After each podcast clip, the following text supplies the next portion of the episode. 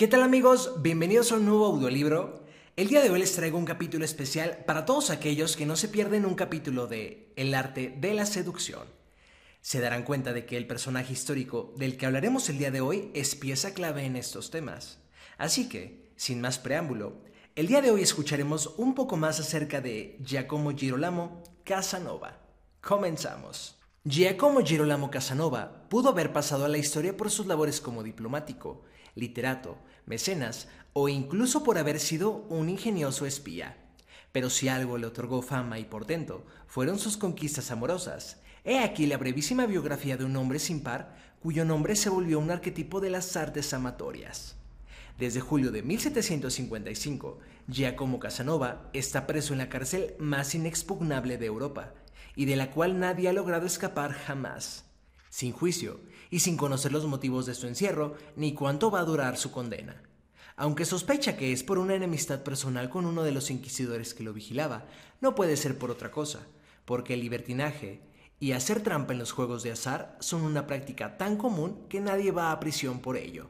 Mientras hace ejercicio en su celda, Casanova descubre una barra de hierro de casi medio metro de largo y del grosor de su dedo pulgar. Con un fragmento de mármol y saliva, afila la barra hasta formarle una pica. Luego, simula varias dolencias para que los guardias le proporcionen azufre, una piedra y una yesca. Con el mismo ingenio usa un tazón, una colcha de algodón que hizo mechas y el aceite de sus ensaladas para construir un burdo mechero que le permite horadar un agujero por las noches. Luego de dedicar seis horas diarias a su labor, el 23 de agosto logra perforar el suelo. Sin embargo, a punto de concretar su fuga, es trasladado a una celda más cómoda. Los guardias descubren el hueco, pero Casanova ha tenido la precaución de llevarse consigo la barra de hierro y esconderla en su nueva celda. Como nadie puede probar cómo hizo el agujero, solo estrechan la vigilancia en torno suyo. Lo único que le permiten es intercambiar libros con otros prisioneros. Entonces, por medio de mensajes cifrados en los libros, Casanova negocia con un monje libertino cederle su pica de hierro a cambio de que éste perfore varios agujeros por los que ambos podrían escapar. Casanova pide una Biblia grande, dentro esconde la barra, y encima pone un plato grande de macarrones para evitar que el libro sea volteado. El obtuso guardia entrega el plato y el libro sin observarlo siquiera. El primero de noviembre, una vez que el monje sigue las instrucciones precisas y se aparece por un agujero del techo, Casanova improvisa una cuerda con sus sábanas y ambos suben al tejado. Los detalles de esta fuga son tan precisos e intrincados que le dieron a Casanova material suficiente para publicar La fuga de los plomos en 1787. Al momento, el texto fue tildado de fantasioso, pero unos años más tarde, las autoridades venecianas reconocieron que todo lo ahí narrado era cierto.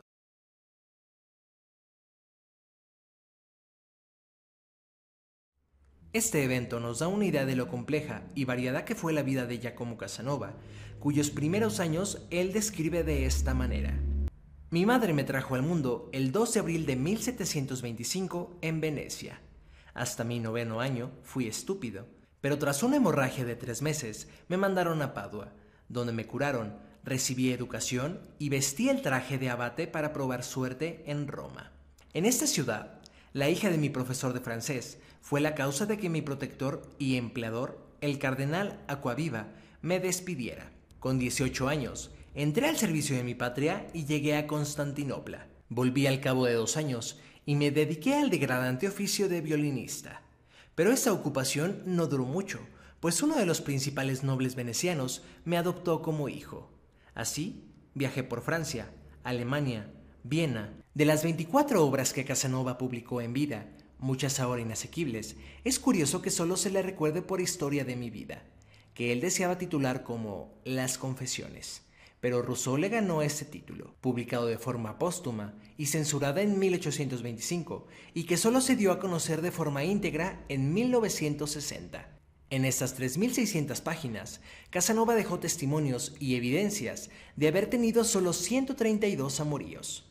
Inspirador tanto de la lujuria como del raciocinio, Casanova en sus relatos es consciente de que el órgano sexual más poderoso es la imaginación, y a ella apuesta en cada anécdota, ya sea para contar cómo fue que ayudó a Mozart con el argumento de su ópera Don Giovanni, o de qué modo una monja le rompió el corazón. la única de sus amantes que le hizo ver su suerte. El placer ante todo. Por encima de sus proezas intelectuales y políticas, era un gran matemático y creó la Lotería Nacional Francesa. Casanova hizo del juego amatorio un oficio. Más que ser un conquistador, él se dejaba conquistar. Siempre estuvo abierto a cualquier experiencia placentera sin prejuicios.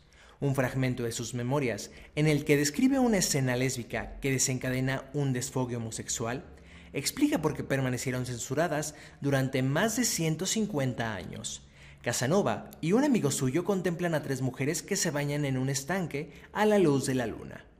El delicioso espectáculo no pudo dejar de excitarme enseguida, e Ismail, loco de alegría, me convenció que no debía tener escrúpulo alguno, animándome, por el contrario, a dejarme llevar por los efectos que la voluptuosa vista debía despertar en mi alma y dándome el mismo ejemplo.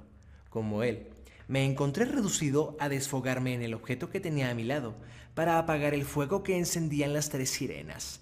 Quise creer que así era, y eso aumentó mi placer mientras Ismail era feliz sintiéndose condenado a sustituir al objeto distante que yo no podía alcanzar. Hube de resignarme naturalmente a hacerle el mismo servicio. Habría sido descortés por mi parte negarme, y además le habría pagado con la ingratitud, cosa de la que era incapaz dado mi carácter. Nunca en mi vida me he visto ni tan excitado ni tan fuera de mí.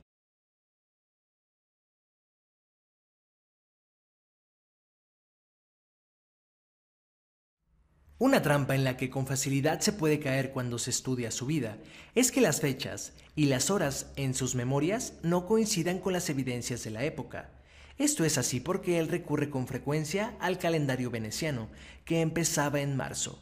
Además, como era espía, aún al momento de revelar su vida, fue muy cuidadoso de no mencionar a nadie por su nombre real.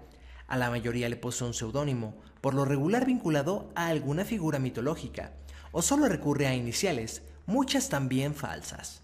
Lo más valioso de sus testimonios no son los hechos en sí, sino la forma vivida en que describe las costumbres y los personajes del siglo XVIII. El ambiente social que predominaba en Europa antes de la Revolución Francesa no se podría comprender sin sus detalladas experiencias. Él se divertía lo mismo en la corte de París que en la más humilde de las posadas, convivía con clérigos y estafadores, con científicos y ocultistas, y tuvo curiosos encuentros con personajes como Rousseau, Voltaire, Samuel Johnson, Benjamin Franklin. Además, también se codeaba con monarcas como Catalina II de Rusia, Luis XV y Federico II de Prusia.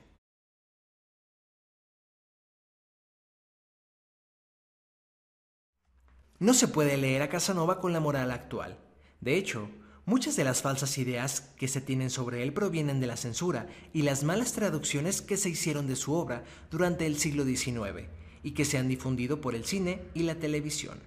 Se ha querido emparentar el arquetipo de Don Juan con Casanova, pero hay notables diferencias entre uno y otro. Don Juan es un ser egoísta y misógino, cuyas conquistas solo refrendan su afán de superioridad, mientras que Casanova siempre fue generoso y si por algo lo recordaban con estima, no solo sus amantes, era por el enorme respeto y la atención que tuvo con cualquiera. Así se tratará de Madame de Pompadour, de una humilde posadera o de una prostituta. A todas las amó con intensidad y a cada quien le dio cabida en sus relatos. Según Robert Greene, en su libro El arte de la seducción, Casanova es el amante ideal, cuyo método de seducción era muy simple. Al conocer a una mujer, la estudiaba, descubría lo que le faltaba en su vida y se lo proporcionaba. En definitiva, hacía realidad las fantasías femeninas. En 1785, sin empleo y sin recursos, Casanova aceptó la invitación del conde de Wallstein para ser bibliotecario en el castillo de Dux. Ahí comenzó a redactar sus memorias, en parte para paliar las burlas y las vejaciones de las que era objeto por parte del personal del castillo. Al acordarme los placeres que he experimentado, los revivo y gozo con ellos por segunda vez, y me río de las penas que ya he sufrido y que ya no siento. Casanova pudo ser un gran gobernante, magnate, estratega, literato, incluso científico, pero prefirió ser él mismo, parafraseando a Stefan Zweig, quien le dedicó una profusa biografía. Pudo serlo todo, pero solo eligió ser libre. Y bueno amigos, esto ha sido todo por el video de hoy. Esto ha sido tan solo una pequeña parte de la biografía de este gran personaje. Si este video les ha gustado y quieren ver más videos de este tipo, hagamos que este video llegue a los 150 likes. Cuando cumplamos con esa meta, haremos más contenido así acerca de otros personajes. No se olviden de suscribirse a nuestro podcast, disponible en Spotify, Google Podcast, Anchor y Breaker. Sigan también nuestra cuenta en Instagram para ser los primeros en enterarse de las actualizaciones. Hasta la próxima amantes de los libros